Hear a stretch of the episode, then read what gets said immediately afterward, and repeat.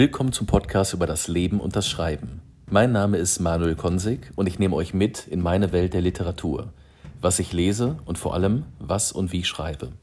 Begleitet mich auf meinen Weg zur Entstehung eines Buches. Von der ersten Idee über das Plotten.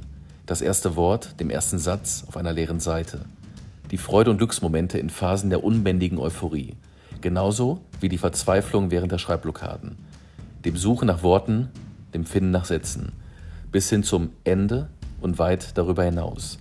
Ich treffe mich mit Autorinnen und Autoren, mit Leuten, die mich inspirieren, mich faszinieren und versuche herauszufinden, wie sie denken und leben. Mich interessiert, wer sie sind, woher sie kommen, wohin sie gehen, was sie antreibt und sie motiviert.